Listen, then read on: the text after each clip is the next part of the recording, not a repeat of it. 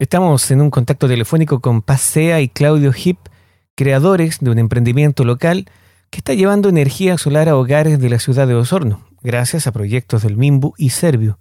Dentro de todo esto del marco de las iniciativas de mejoramiento de viviendas. Paz, por favor, cuéntanos eh, de lo que está pasando en estos días, que los tiene contentos a ustedes y que es una buena noticia para la comunidad. Bueno, de lo, de lo que nosotros estamos materializando es la, bueno, la ejecución de, de obras de ambos proyectos. Bueno, uno es el, el que tiene que ver con el consumo de agua caliente, que son los colectores solares, y que bueno, eso ya vienen hace bastantes años ya ejecutándose en la, en la comuna y a nivel país.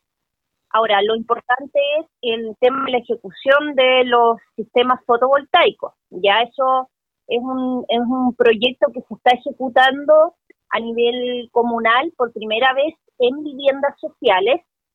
Eh, cabe destacar que hay dos tipos de, de, sistemas.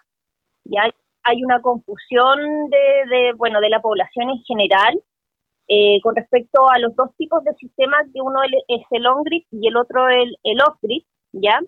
Hay, hay sistemas instalados eh, que son, digamos, off-grid, y esos se instalan a nivel de, digamos, bloques, de los bloques que consideran como bloques sociales, ¿ya?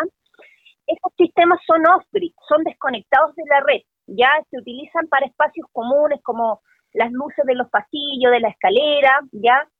En Osorno no se han instalado hasta ahora, que fue la semana pasada, el día viernes si no me equivoco, que nosotros instalamos el primero on-grid, el primer sistema de fotovoltaicos on-grid, eso quiere decir que va directamente a la red de la casa del consumidor, no es para espacios comunes y no tiene batería. Esa es la diferencia con el off-grid. Los off-grid son, son buenos, ya, pero tienen una diferencia grande que es la batería. El nivel de uso de la batería y la vida útil de la batería es muy baja. Por eso que nosotros generalmente recomendamos este tipo de sistema que es el on-grid, ¿ya? Eh, porque, bueno, lo que hace es generar un sistema de ahorro en, la vivienda, porque son los que se están instalando ahora. Paz, estamos hablando de un tipo de energía eléctrica con las mismas características de la que utilizamos a diario. Sí, o sea, lo que pasa es que este sistema va, al llamarse on-grid, quiere decir que va conectado a la red de, en este caso, que la red distribuidora acá, no está esa, va directamente conectado a tu vivienda ya no es que tú conectas los aparatos al sistema, no. Va directamente, tú sigues utilizando los mismos enchufes, no, no, no conectas cosas al, al aparato. El aparato tiene, digamos, son tres paneles que tienen microinversores, ¿ya? Que eso es lo que hacen es convertir la energía que yo estoy captando para poder utilizarla e inyectarla en la casa. Porque esa energía directamente no se puede utilizar en la casa, tiene que convertirse, por eso se utilizan microinversores o inversores. En este caso nosotros utilizamos microinversores. Entonces esto lo que hace es que va conectado un medidor y ese medidor que es bidireccional, que no es el mismo que el inteligente, hay una confusión con respecto a eso, ya marca lo que yo estoy generando y lo que yo estoy gastando. ¿ya? Y esa diferencia es la que se tiene que ver reflejada en la boleta de luz. Si entiendo bien, no solo es una energía limpia, sino una que nos permite ahorrar. Exacto, que nos permite ahorrar. Paz, ¿cuáles son las dificultades técnicas de la instalación? Ustedes han resuelto algunas cosas innovando.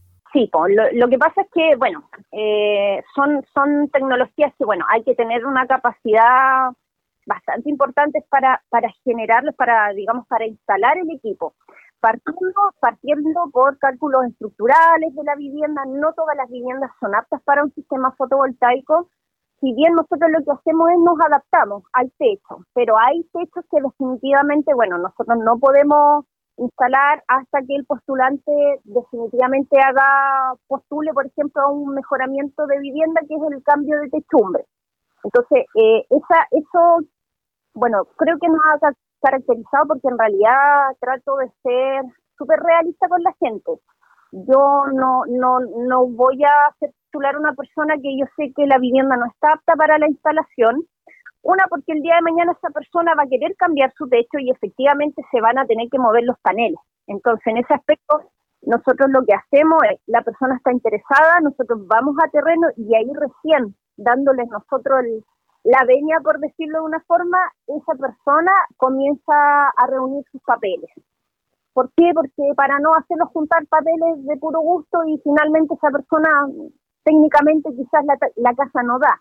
Pero con respecto a las, a las dificultades técnicas, básicamente eso, o sea, el ingeniero que en este momento está en línea, Claudio, está súper capacitado como para resolver cualquier tipo de problema con respecto a eso.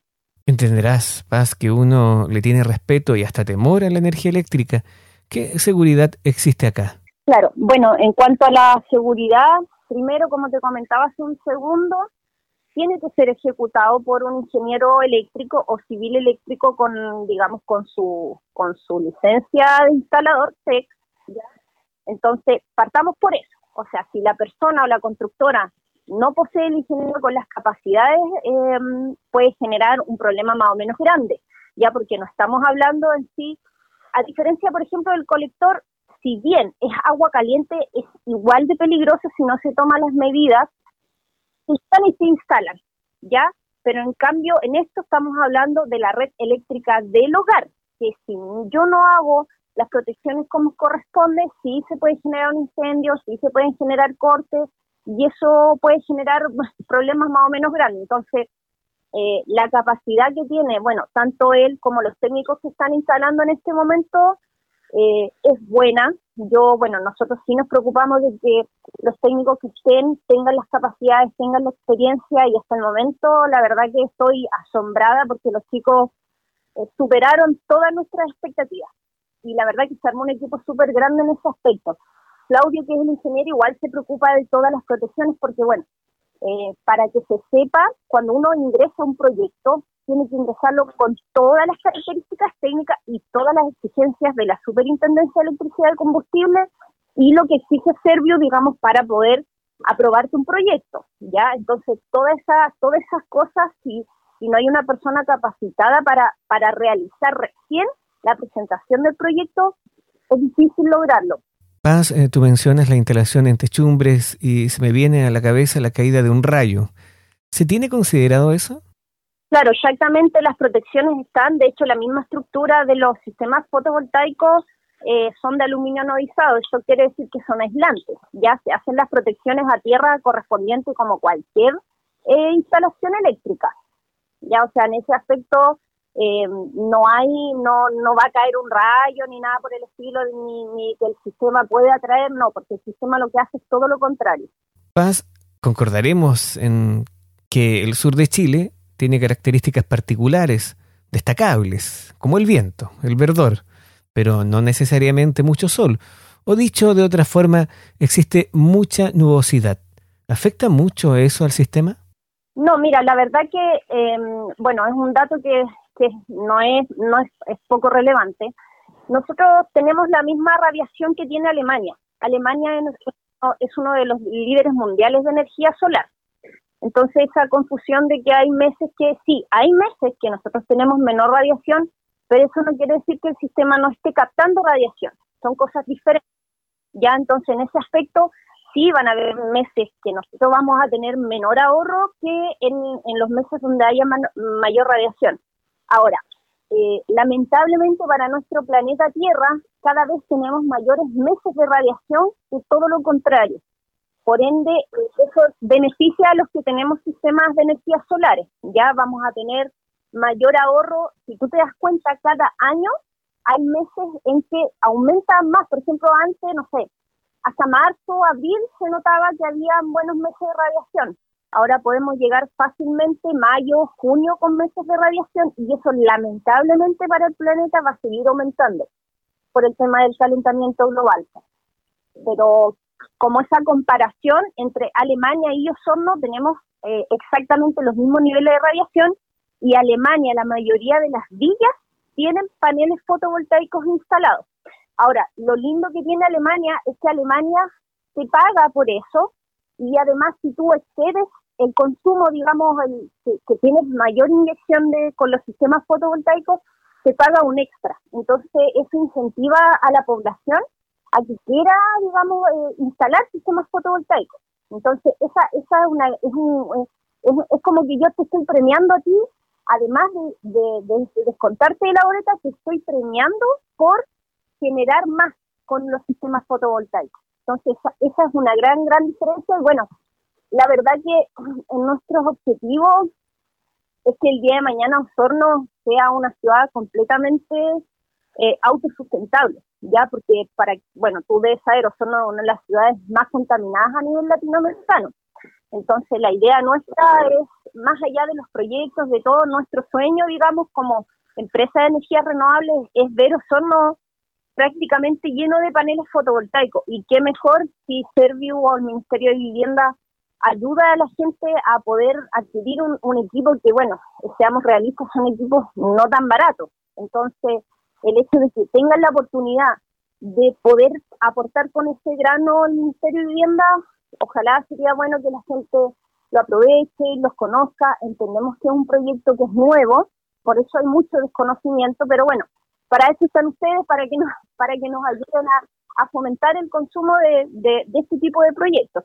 Paz, ¿cómo puede hacer la gente que se interesa por esta solución? Eh, bueno, la verdad que em, en ese aspecto se, ha caracterizado la empresa. Bueno, cuando nosotros, cuando nos comunicamos contigo en primera instancia, eh, siempre hemos tratado de orientar al postulante. Eh, en sí, a mí no me interesa que la persona postule por postular, me interesa que sea consciente del proyecto que va a postular y del impacto que va a generar en su casa.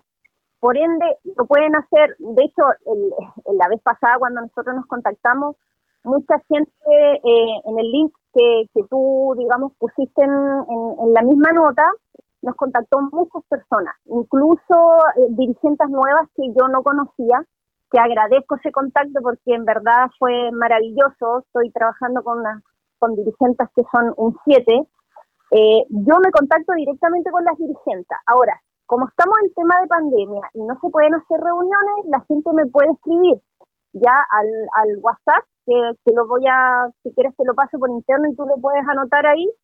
Em, porque igual, bueno, eh, si yo lo hablo, capaz que no lo anoten, entonces es más fácil verlo.